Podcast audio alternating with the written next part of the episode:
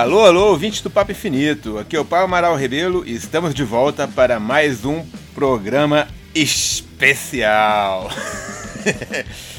Puxando no X porque é dos X-Men que nós vamos falar hoje, não é não, Pedro? Pois é, X-Men, cara, um, um paradigma aí dentro da Marvel Studios, né, desde a primeira fase. Todo mundo esperando, desde o do primeiro Homem de Ferro, a gente pode dizer assim, né? E aí os fãs mais, é, mais é, xiitas aí de X-Men querem ver em pista onde não tem, tentam pegar, fisgar uma coisa aqui, outra ali. E aí, o que, que a gente tem para comentar sobre eles? Eu acho que muitas coisas, né? Cara, eu acho que os X-Men só não apareceram mais até agora do que o Mephisto, porque, putz grila, todo canto o pessoal fala, ah, acho que ali tá o Wolverine. Não, não, não, é o Ciclope que tá escondido debaixo daquela mesa ali, eu vi o óculos e tal. Mas é, o pessoal tá doido pra saber onde é que esses mutantes se meteram, velho, porque desde a da fase 1 que a gente não vê eles, e claro, né, a gente sabe que por fora ali do né, nos bastidores, os X-Men estavam com a Fox. E só agora que a Disney comprou é. a Fox, eles voltaram ao domínio da Marvel. Então, como é que fica essa história no MCU? É uma grande dúvida de todo pois mundo, é. né? Inclusive, eu já vou dar a deixa aqui de que a gente fez a primeira, primeira, primeiro evento ao vivo aí no nosso canal do Telegram. A gente abordou lá coisas que só os assinantes vão vão, vão saber. A gente falou de X-Men lá também, falou de um monte de coisa. Então, fica aqui o convite novamente, né, para todos os ouvintes aí entrarem no grupo. Né? Isso né? aí, fizemos um bate-papo muito bacana no Telegram sobre Falcão e Soldado Invernal. Após o episódio 5, o episódio 4, desculpa, falha é. nossa, que veio com um final apoteótico, uma reviravolta na série, não vamos falar nada aqui, porque, enfim, faremos um outro episódio mais para frente voltado para Falcão e Soldado Invernal, mas já demos um gostinho para os nossos ouvintes mais fiéis lá no Telegram do que eles podem esperar do próximo episódio do Papo Finito sobre o assunto. E, enfim, para todos vocês que ainda não, não acompanham a gente no Telegram, é muito fácil, é só entrar lá na, no nosso canal, tem é, os links aí no Linktree, né, Pedro? E a partir dali você entra no grupo e vai ficar informado sobre tudo, todas as novidades do podcast e, enfim, vai conhecer uma galera bacana, a gente conversa lá com vocês. É uma interação mais próxima com nossos ouvintes. Então fica esse convite aí para você, para todo mundo visitar a gente no Telegram. Pois é. Lá vocês vão ficar sabendo de coisas em primeira mão, outros desdobramentos que a gente não traz aqui pro canal, né? E às vezes são até repetições, mas coisas totalmente novas. E é isso aí, agora hoje é X-Men. Cara, X-Men, velho. Eu tô lembrando aqui, sabe, da primeira deixa do X-Men, que aí todo mundo é entusiasta até hoje, Pablo, hum. do programa Êxodos, né? Lá do, da, daquele filme do Homem de Ferro, que ele menciona e tudo mais. Uhum. Eu acho que a partir dali foi a primeira deixa que teve, né? né dos X-Men, se a gente pode pegar o X como base e tal. Mas eu acho que a partir dali pode ter um background legal para eles, né? Pois é, você sabe que a primeira deixa mesmo não foi oficialmente. Não é canon, como a gente diz, né? Mas foi uma cena pós-crédito que não, não saiu nos filmes, do Nick Fury falando dos mutantes e do Homem de Ferro, ou do Homem-Aranha. E, enfim, é, isso seria para o filme do Homem de Ferro, do primeiro Homem de Ferro, mas ele acaba, eles acabaram fazendo uma outra cena por conta desses problemas de direitos autorais que eles tinham na época. Mas já mostra que desde lá do início é. eles queriam introduzir os X-Men da maneira mais orgânica e condizente com a história deles nos quadrinhos dentro do MCU. E, e agora a gente vai discutir nesse episódio assim a respeito da história dos X-Men tanto no MCU quanto na Fox e nos quadrinhos, né?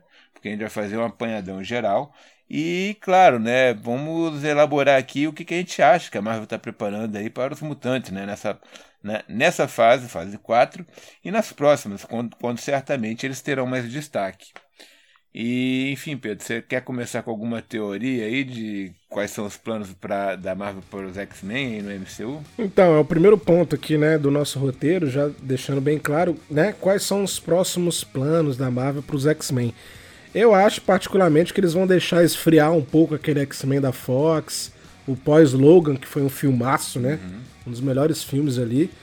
E aí, para dar uma esfriada, para inserir é, personagens secundários. Né? Eu acredito muito que personagens secundários vão começar a dar as caras.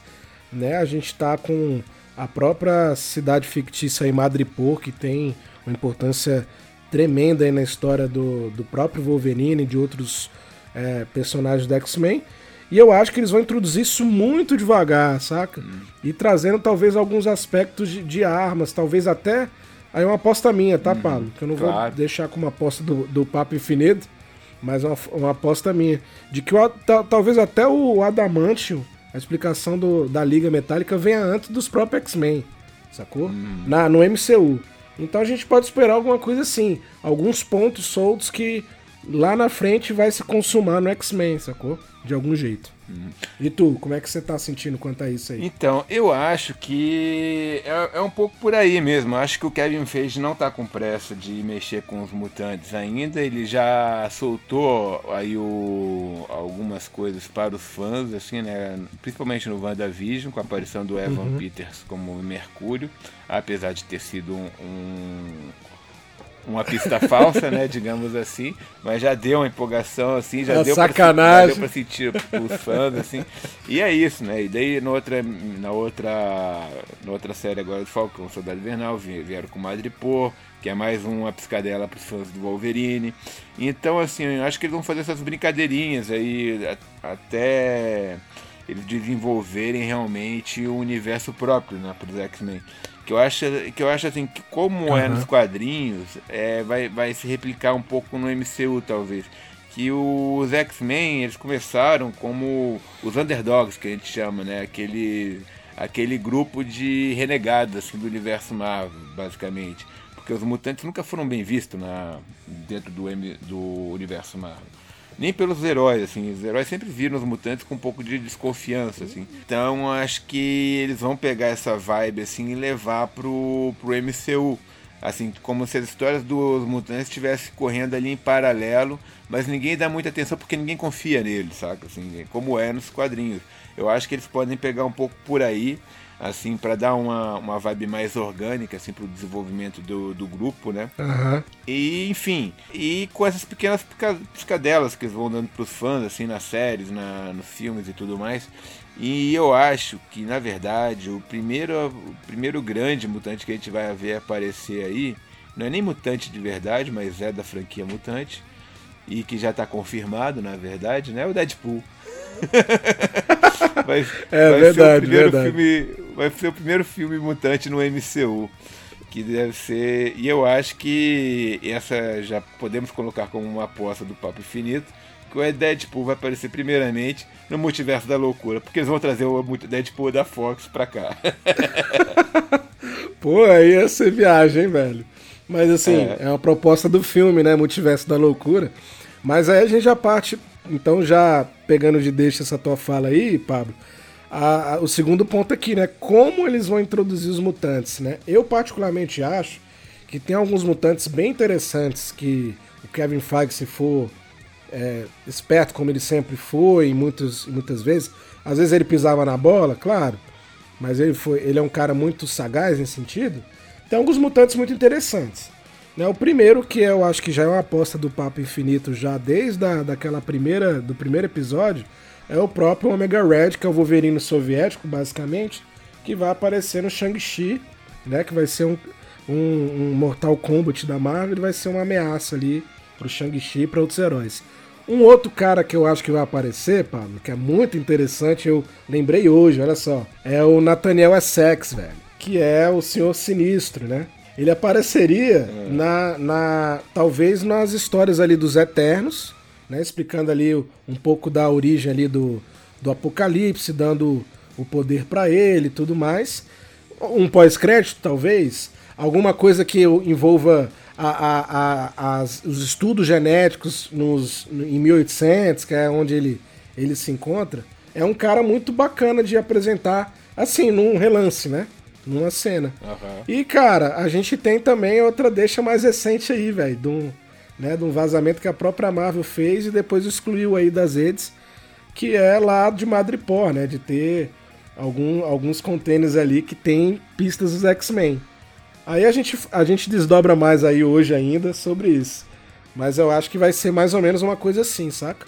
É aquele troço. Eu acho que os mutantes já estão lá, sabe? Assim, é, é não, uhum. a Marvel vai querer. Porque é, aquele, é aquela coisa assim, ela não vai querer trazer os mutantes de outro universo, por exemplo, usando o filme do, do Doutor Estranho não, como não. trampolim.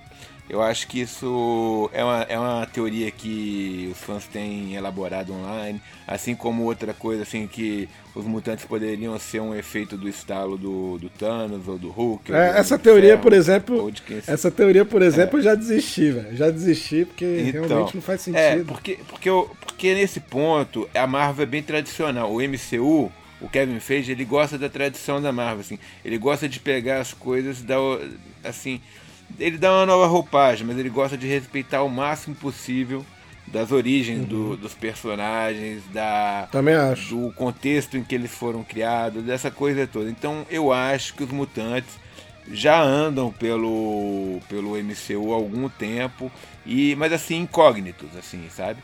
As pessoas talvez não saibam que eles estão ali, que enfim existe essa vibe mutante ele pode pegar, por exemplo, que, que os mutantes é uma coisa que esteja acontecendo a, a partir de assim, há pouco tempo, sabe? Claro, vai ter assim, alguns problemas assim estruturais a, a contornar com personagens como Magneto, por exemplo, que já é, uma, já é um personagem que vem da Segunda Guerra Mundial, né? Que ele tem uma é, história de origem é. muito forte ali, que foi inclusive mostrada já nos filmes da da, da Fox. Da Fox. Mas, assim, é, isso é uma coisa estrutural do personagem que eles têm que dar uma mexida. Já já tá na hora de mudar essa origem do Magneto para uma nova, uma nova geração. Talvez esteja, assim, mudar a guerra, colocar o Magneto numa outra. numa outra. É bem que ele é, é, é. alemão. Cara, é problemático. É, um, é assim, é um, é, um, é um problema que eu não sei como é que eles vão resolver. Mas assim, eu acho que esses personagens já estão ali, eles estão incógnitos e eu acho que a grande solução para os X-Men no MCU vai ser Krakoa, a Ilha Krakoa. Mutante. Krakoa. É, que inclusive tá nesse vazamento que a gente comentou um pouco antes, né? É, só explicando um pouco melhor é. para os ouvintes aí o que, que aconteceu.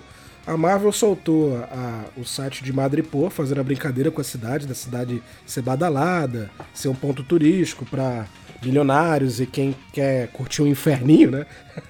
e aí trouxe uma parte do site fala sobre o porto de Madripoor. E nesse porto tem vários containers. E, cada container desse, eles especificaram quatro containers, tinha um personagem do, do universo dos X-Men, né? Um era a Mística, com destinação que a gente não sabe para onde. Outro era o Krakoa, que o Pablo falou, a, né, a Ilha Viva, né? Outra era Cromwell, que era mais pro lado dos vampiros, a, a Baronesa Blood, né? Que é importante aí para o mundo dos vampiros. E, e a Dragoness, né? Que é outra também. Então, assim, o Krakow eu acho que seria uma saída boa, cara, porque é um ambiente vivo, né? Um ambiente diferente que a gente nunca viu. É uma ilha mutante, exatamente. Uma ilha mutante, né? Exatamente. Legal, assim. Ela faz uma conexão direta com os quadrinhos e com a nova fase que os X-Men estão construindo uma nação em Cracoa. Então, eu acho uhum. que essa seria uma, uma opção interessante para os X-Men. Assim, eles teriam uma fase numa ilha móvel, que, que, enfim, ela tem vida própria, ela pode estar tanto no Pacífico como no Atlântico, que está viajando por ali.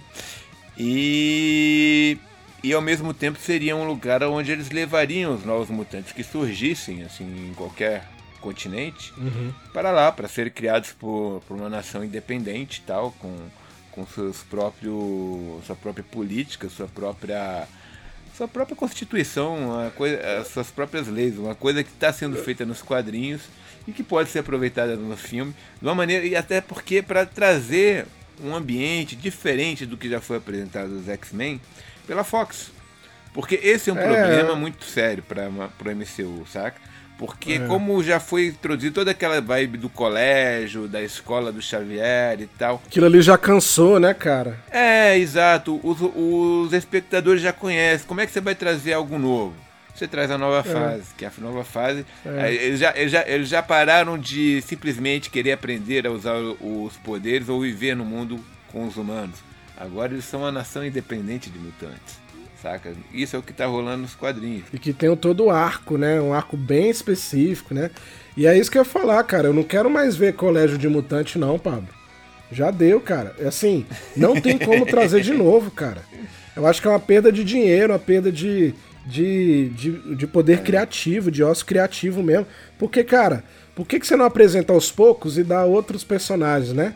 Né? Dá, dá, dá vida a outros personagens, né? O James Gunn fez isso com Guardiões, pô, da Galáxia, né? Então por que, que não, não pode fazer isso com, com X-Men, né? Com certeza. E, e, essa nova fase dos quadrinhos, assim, eu acho bom assim dar uma abertura maior nela aqui na, nesse episódio, porque ela realmente é um ela trouxe assim um, um cenário totalmente diferente assim para os X-Men. Ela trouxe realmente uma evolução da franquia, digamos assim. A última que houve desse tipo foi aconteceu no começo dos anos 2000 e foi foi capitaneada por um cara chamado Grant Morrison, Morrison que uhum. para quem conhece quadrinhos sabe que é um grande escritor britânico que os fãs assim tipo ele, ele, brigam assim ah não o Alan Moore é melhor o Grant Morrison é melhor. Enfim são dois grandes escritores lá do, da Inglaterra do Reino Unido e que fizeram uma, um o Grant Morrison fez um grande barulho nos X-Men, que inclusive assim ele pegou muito das coisas do filme que rolaram na época, assim, e colocou a própria visão dele de como seria uma sociedade mutante, assim, a primeira vez assim que, que ele começou a trabalhar esses aspectos mais sociológicos do, dos X-Men, né? Ah, uhum. Porque antes era muito uma coisa de, antes disso eram era muito um grupo de super-heróis que era ambientado num colégio e tal, mas que nunca se dava muita atenção à educação, por exemplo, dos novos mutantes, assim, era sempre uma coisa, eles tinham que aprender a usar os poderes dele para batalhar os inimigos, naquela, naquele espírito de aventura, né? De, de quadrinhos mesmo, que a gente conhece uma coisa mais naif, mais ingênua. E aí o Grant Morrison chegou e colocou, não, vamos, vamos pensar como é que seria realmente uma escola para jovens mutantes, sabe? Como é que seria uma sociedade de mutantes, assim, um bairro mutante numa cidade, por exemplo, uma empresa uhum. para mutantes, sabe? Uma coisa assim que ele começou a expandir a franquia ali. E, e isso foi seguido assim adiante depois a Marvel. Ele, a Marvel, quer dizer, o universo do X-Men acabou se expandindo demais. Chegou o Brian Michael Bendis e, e falou: sem mais mutantes, né? Usou a feiticeira Escarlate pra, tipo, eliminar a maioria dos mutantes da face é. da, da Terra é. lá, no, numa saga dos Vingadores com os X-Men. E, enfim, e aquilo ali foi um. Pro, pros X-Men, pro quadrinho dos X-Men, foi uma grande regressão, assim, saca?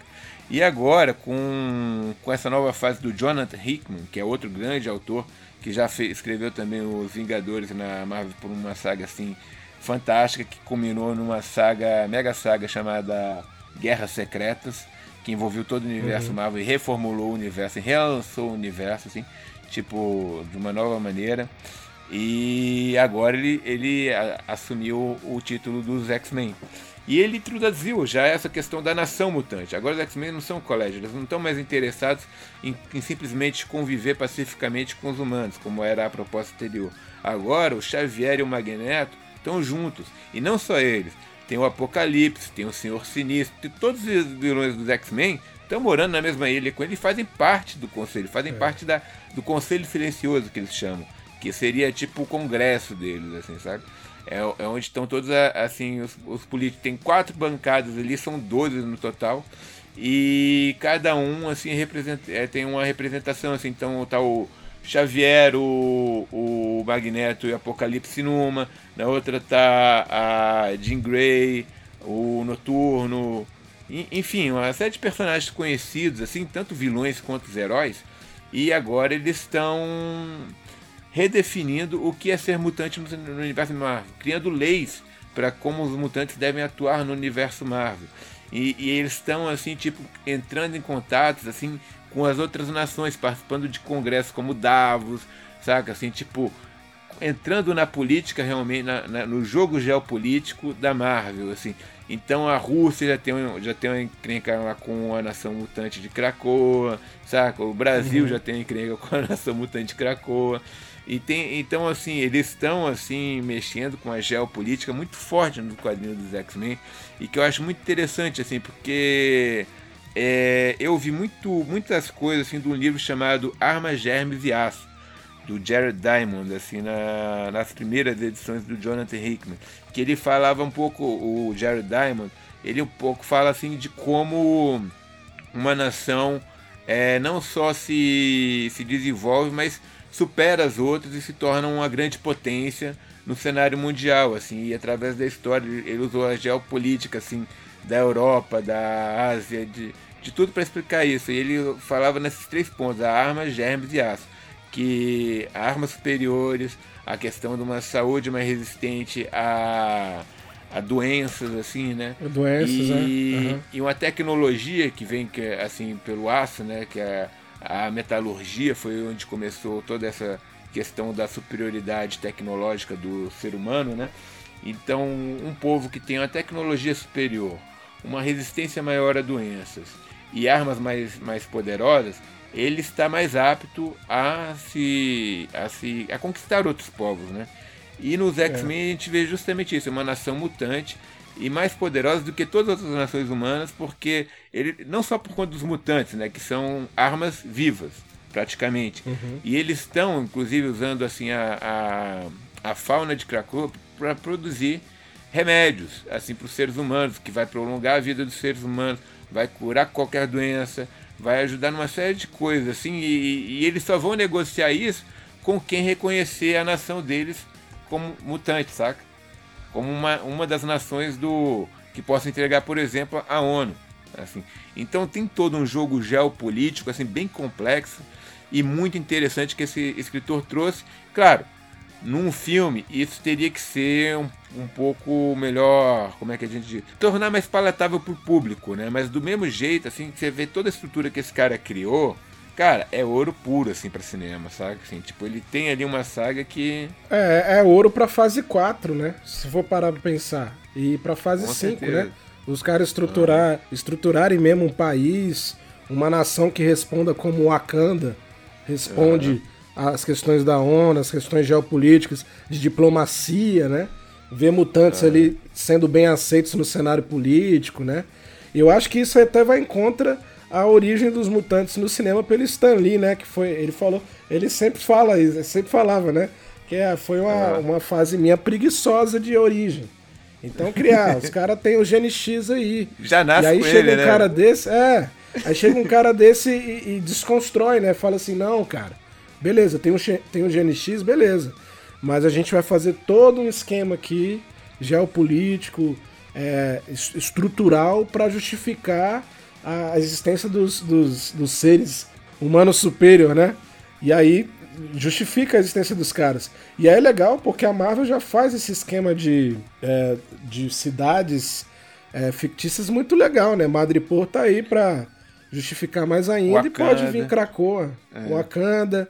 Tem a própria Camartage, né? A Wakanda, eu acho que é boa, um bom exemplo assim da gente de como pra gente de como a Marvel tra pode trabalhar isso, porque era uma uhum. nação escondida ali no interior da África, assim que todo mundo considerava uma nação de terceiro mundo e que na pois é. verdade é. é um reino tecnológico assim, super poderoso. Não, inclusive eu, eu, vou, eu, vou, aproveitar essa fala aí de, de reinos escondidos e tal, a gente tem a própria Atlântida, que a gente já mencionou em outros episódios aqui, mais voltados para o terror da, da Marvel, e que é palco para um dos maiores mutantes né, de todos os tempos, que é o Namor. O primeiro, o primeiro mutante. O primeiro, é, o primeiro. Pode ser explorado, né? O Namor não só é o primeiro mutante, como foi o primeiro personagem da Marvel a ganhar quadrinhos lá nos anos.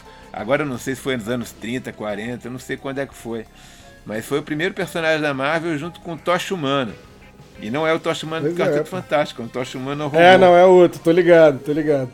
Mas aí é legal, pô, porque Atlantis representa essa civilização antiga pra cacete, que inclusive tem envolvimento com feitiçaria, bruxaria, de quando ela era acima da Terra ainda, né?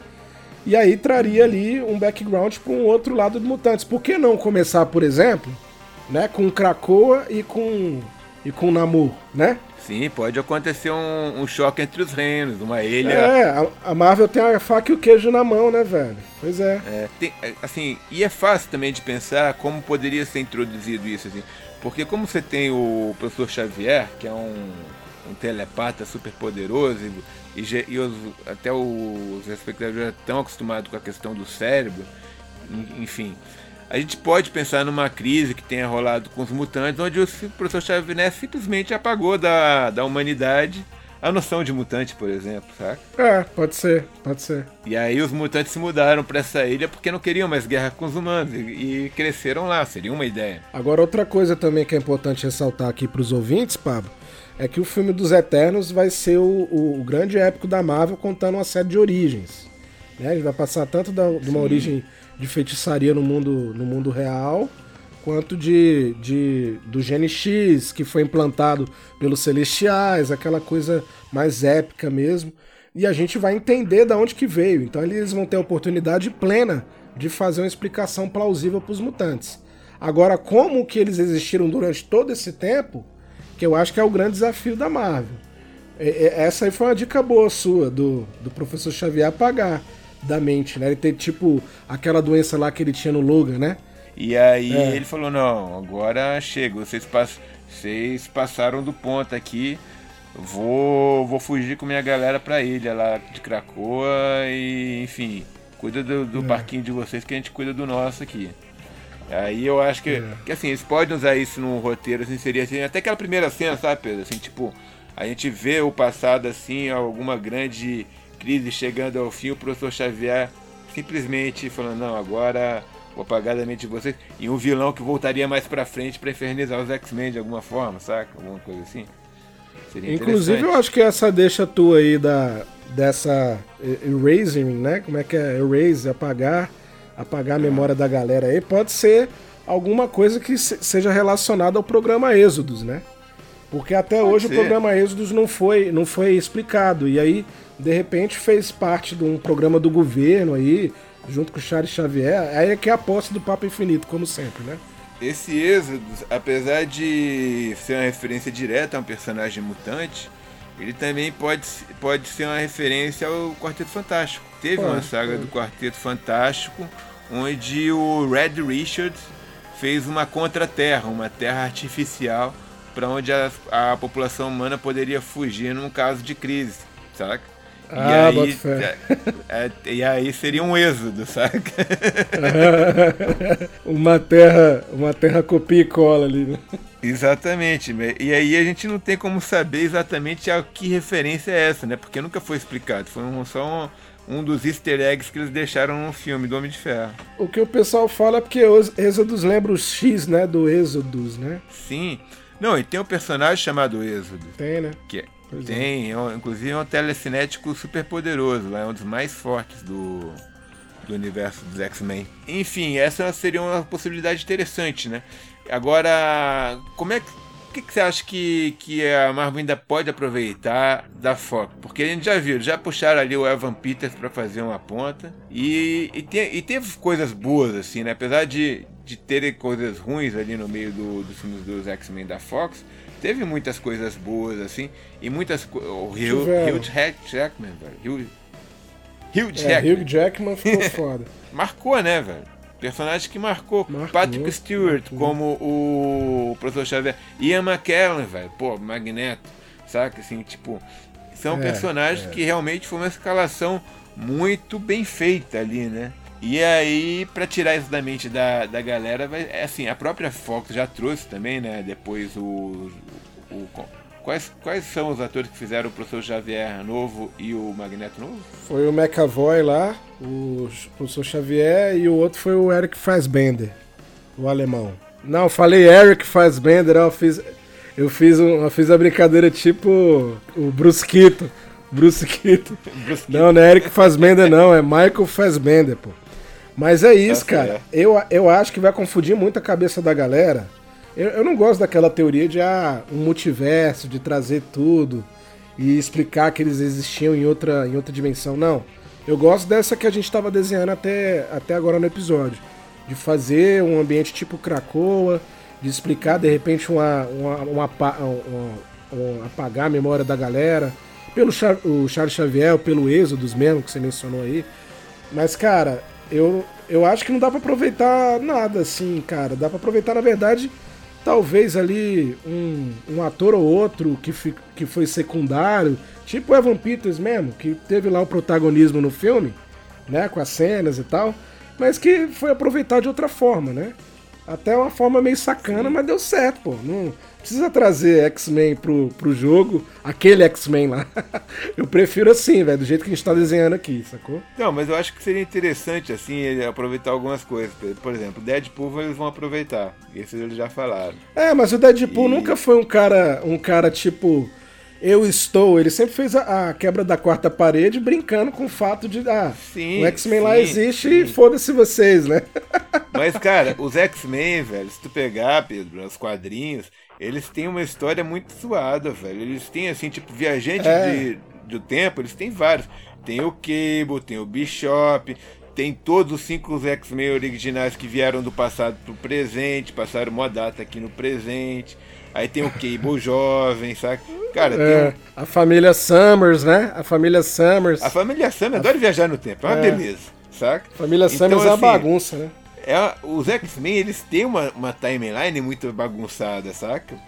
E, e aí, eu, eu acho que eu ia até falar aqui do velho Logan, que também veio de uma realidade paralela do é. universo Marvel e, cara, seria muito interessante se desse essa oportunidade pro Hugh Jackman participar do Voltar, né? Trazer, trazer, o velho Logan ali. Pô, é. imaginou já, velho? Trazer o velho Logan pra enfrentar o maestro, o Hulk velho também? Porra, ia ser, ia é, ser o sonho é de todo fanboy, saca? Mas deixa eu te falar, eu acho que o, o Kevin Feige não gosta disso, velho. Apesar dele hypar a galera, dele levar esse, esse entusiasmo da, ah, porque universo paralelo, multiverso já tem desde lá do Doutor Estranho, Homem-Formiga. Beleza, mas cara, eu acho que pro, pra, pro leigo, que é o que dá dinheiro pro, pra Marvel, né? Que é o grande público, eu não sei se, se funcionaria muito não, saca? Talvez ali uma coisa mais, é, mais desdobrada em séries, que é o que eles querem fazer a série dos mutantes, né? Aí eu acho legal, ó. Por exemplo, você pega uma série que não chama propriamente de X-Men, e chama de mutantes, porque você vai contar de, vai contar de outra forma. Cara, não precisa. Porque você tem tanto quadrinho de, de, de, de X-Men, velho, que você não tem noção, Pedro. X-Men, X-Force, X-Factor, Excalibur, Novos Mutantes. Cara, assim, tipo, Carrascos. Cara, tem tanto grupo de, de mutante, é, velho, que dá pra criar várias coisas. Então eles podem abrir com um filme, lançar uma série, lançar outra série, lançar outro filme. Eu acho que tinha que quebrar o paradigma do, do X-Men. Tira o X, esse nome, X-Men, da cabeça, porque X-Men remete ao colégio lá, né? Tipo, e, e, jogar mutantes. Ah, eu vou repaginar os mutantes conforme algum tipo, algum quadrinho específico ou alguma outra coisa que não seja o colégio. Porque, velho, X-Men vai voltar ao colégio. O pessoal vai, ah, vai perguntar: cadê o colégio? Cadê a nave? Cadê, né? Cadê a Storm? Cadê a, o Ciclope? Vai, vai voltar, é, velho. Sim, velho, sim. Mas eu acho que é um pouco isso, sim. Eles, po eles podem fazer várias coisas, assim. eles podem introduzir várias coisas, assim. Tipo, eles podem ter um, um, um núcleo do colégio, eles podem ter um núcleo de guerra, assim, liderado pelo Ciclope, pode ter um núcleo político Pode ter um, várias Um núcleo coisas, futurístico, ali. né? Um futurístico Exato. com Cable. Exato, porque, cara, o, o, universo mutante é, um, é uma coisa que se expandiu de tal forma, assim, no, no universo Marvel, que é uma coisa completamente à parte, assim. Até dentro da uhum. empresa, assim, é uma coisa à parte, assim. Você vai pegar a editoria dos mutantes, bicho, eles têm, assim, tipo, sei lá, 15 revistas que eles lançam mensalmente, sabe? Só de X-Men, assim. Tem X-Men, tem Wolverine, tem o Cable, tem ou a Vampira, o Gambit, blá blá blá blá blá. Velho, e todos os mutantes, você pensar assim, de repente eles lançam uma revista, lançam uma minissérie, até o até gente assim, tipo, fanático, velho. Fanático já teve uhum. várias minisséries, velho, sabe? Assim. É, pô. É. Mas e, deixa eu te falar uma coisa. Ah. Eu acho que eles podem. Se eu fosse o produtor executivo, o roteirista de confiança lá do Kevin Feige, do Exposito e tal, eu ia fazer o seguinte, velho. Aí eu vou ser bem sincero aqui. Eu ia pegar alguns mutantes que dá para fazer uma timeline acompanhando a história da humanidade, que, aproveitando a, a, o roteiro de Eternos, e pegaria uns mutantes do passado para explicar o presente, né? Dentre eles o próprio Nathaniel Essex, que é lá do século XVIII, XVII, não lembro. Pode pegar também o próprio Apocalipse e dar uma, uma repaginada na origem dele para acompanhar a história. E tem o, o, o, próprio Wolverine, né, velho? Que é um cara de 200 anos de idade, né? E que tem ali várias passagens em diferentes pontos da história e tal, pra juntar com outras histórias que estão acontecendo até hoje. É isso que eu quero falar. E aí eu acho que esse é o jeito que o Kevin Feige vai, vai abordar as histórias, sacou, Pablo? Mas então, eu acho que o Wolverine, velho, é um, é um personagem que eles vão manter um pouco a parte dos X-Men num primeiro momento, sabe? Sim, eu, eu também acho, acho vão, também acho. Eles vão querer dar um outro enfoque nele, porque o Wolverine, assim, ele tem uma... Como ele tem uma base Por favor, muito por favor, forte. eu quero que dê, eu quero que dê outro enfoque nele, velho, por favor. É. Eu acho que eles é. vão envolver mais o, Wolverine assim com, com os heróis do universo Marvel, assim, tipo, cara, seria, por exemplo, um personagem que seria muito interessante de ver um embate assim, seria o Wolverine contra o Soldado Invernal, por exemplo, que é outro cara que Mas... também atravessou séculos assim e tal, e que e que, enfim, poderia fazer uma aventura dos dois na Guerra Fria, velho, os dois assim, tipo na, na Alemanha Ocidental, na Alemanha Oriental, assim, um jogo de gato e rato entre o Soldado Invernal e o Wolverine, sabe? Pô, seria um É, em alguma forte. missão, né, do Soldado Invernal, que a gente não exato, sabe. Né? Exato, é. Daria pano pra manga, assim, pra umas coisas assim interessantes, saca? Então... Sabe uma então- coisa que eu pensei, cara? Ah. Desculpa te interromper aí. O Wolverine, como é secular, é secular, né? Ele pode ter tido uma treta com o vampiro também. Entendeu? É claro. Alguma coisa assim. É, pois é, pô. Cara, o Wolverine teve treta com todo mundo, pô. O cara já. Pois é, pô. Já Tinha que aproveitar é... isso, cara. Tinha que aproveitar isso, velho. Eles, eles certamente vão aproveitar. Agora o problema é que muito disso já foi mostrado também na Fox, né? Porque na Fox eles já mostraram a origem do Wolverine. Origens, né? É Mal feito pra caramba, mas enfim, mostraram. mostraram Mariko e toda a ambientação do Japão. Um filminho também que foi meia boca. Nossa, que filme foi horrível. É. E até o velho Logan, velho, os caras mostraram, mas aí fizeram bem, pelo menos. Não, aquele velho Logan, cara. Inclusive eu vou, eu vou fazer o convite aqui. É, aí me abre esse espaço aí, Pablo. Que eu tenho uma playlist no Spotify dedicada ao Logan. Eu fiz claro. toda a temática de música assim, voltada pro, pra, pra duração do filme. Então quem quiser ir lá, Pedro Dilksonan no Spotify tem lá. Logan by Me. É uma playlist é. foda pra caralho. Mas enfim, eles já, já usaram muito. E, e os próprios filmes da. Assim, vamos falar um pouco dos filmes da Fox também, Pedro? Porque eu acho assim, a gente não pode ignorar o que foi feito, não, porque teve muita coisa boa. O primeiro filme dos X-Men, apesar do, do, baixo orçamento que eles tiveram na época, foi um filme uhum. muito importante, assim, até não sei foi. se podemos usar a palavra revolucionário, assim, mas foi revolucionário. Foi uma coisa, mas foi uma coisa totalmente diferente, assim, porque realmente eles falaram, vamos fazer um filme de ficção científica, de super-heróis e mutantes e tal, e fizeram, ficou um negócio bem feito, apesar da, dos efeitos especiais não, já não, não serem tudo isso, por conta do orçamento baixo, e uhum. de ter algum, alguns problemas de desenvolvimento, assim, no filme, assim, algumas falas ridículas, tipo, aquela tempestade com o grosso lá é é, vem à mente rapidinho, assim, que eu falo, Deus é, do céu, velho, que é. vergonha alheia. É. Mas o segundo filme, pra mim, já foi um, um filme, assim, tipo, dos melhores filmes de super-heróis já feitos, velho, saca? O segundo X-Men, uhum. que é o do. Quando. Como é que é? O Striker ataca os X-Men, né? Com a Lady é, Natal. E com to... Aquele filme, pra mim, é genial, sabe? saca? Assim, eu achei um filme sensacional na época e continuo achando, assim, review. Revi tem, tem tempo já, mas lembro que gostei igual, assim, falei, pô, esse filme ficou muito, muito bom realmente. O terceiro eu não falo nada porque foi um lixão. e, e, pegou uma das melhores storylines do, do X-Men, né? Que era a Fênix Negra. Fênix estragou Negra. ela inteirinha.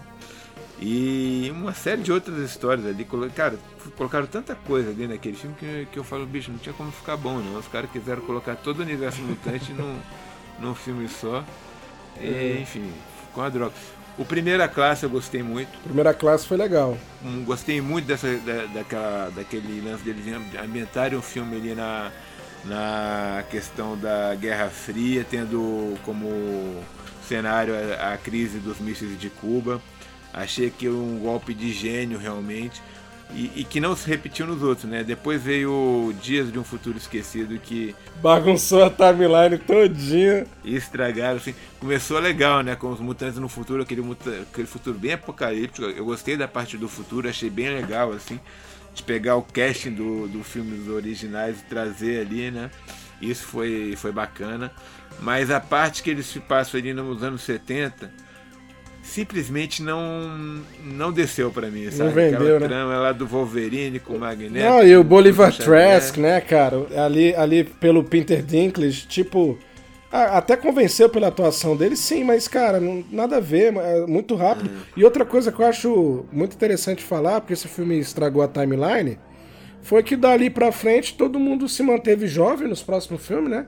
Tipo, passou 20 anos a, e a pessoa continua a mesma cara, pô. Isso, Pedro, isso, isso a gente releva. Isso é até, é até um, um, uma piscadela pros quadrinhos, porque os quadrinhos estão desde os anos 60 e tá todo mundo ali envelhecendo em 10 anos, saca? tipo...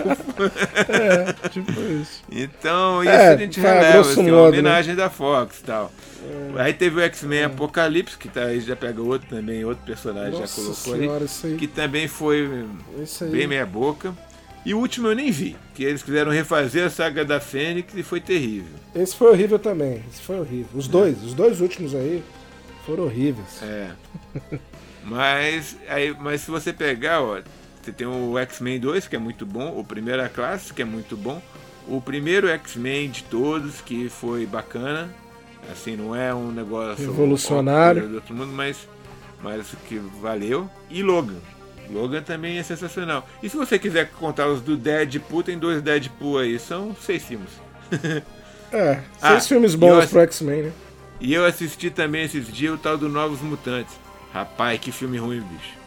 Nossa senhora. Pô, tem um ator Aquele... brasileiro amigo nosso aí, o Henry Zaga, né? Mas tadinho, cara.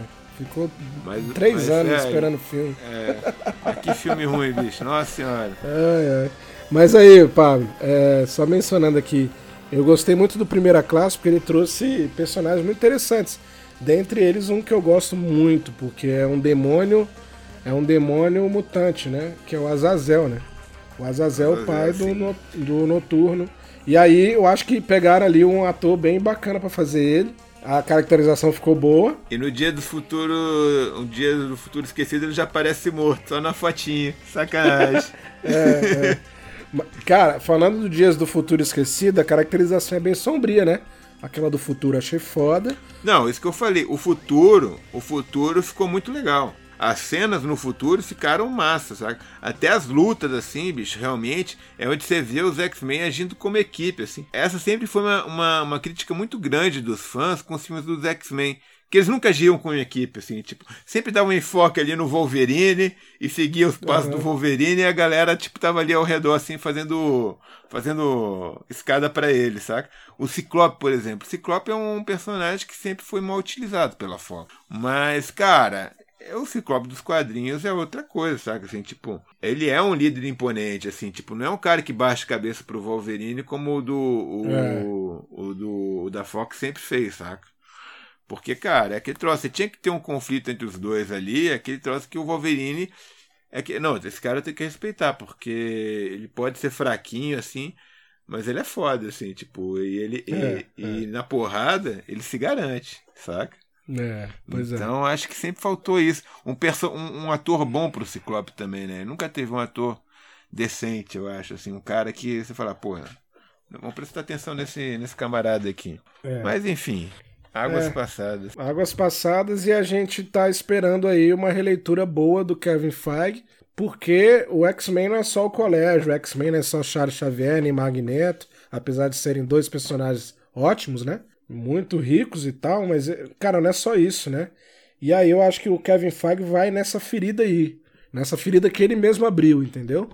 Ele vai chegar, é. abrir e vai explorar. Madripoor aí já é uma, um, um, super indicativo aí que a gente vai ter. Eu, a gente contou a história lá do Porto, que tá dando a entender que tem um tráfico humano aí, humano ou mutante, né? Ou de superpoderes, ou de super, super seres.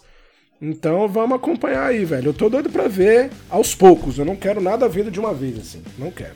Isso aí é uma coisa que eu não quero que aconteça, não.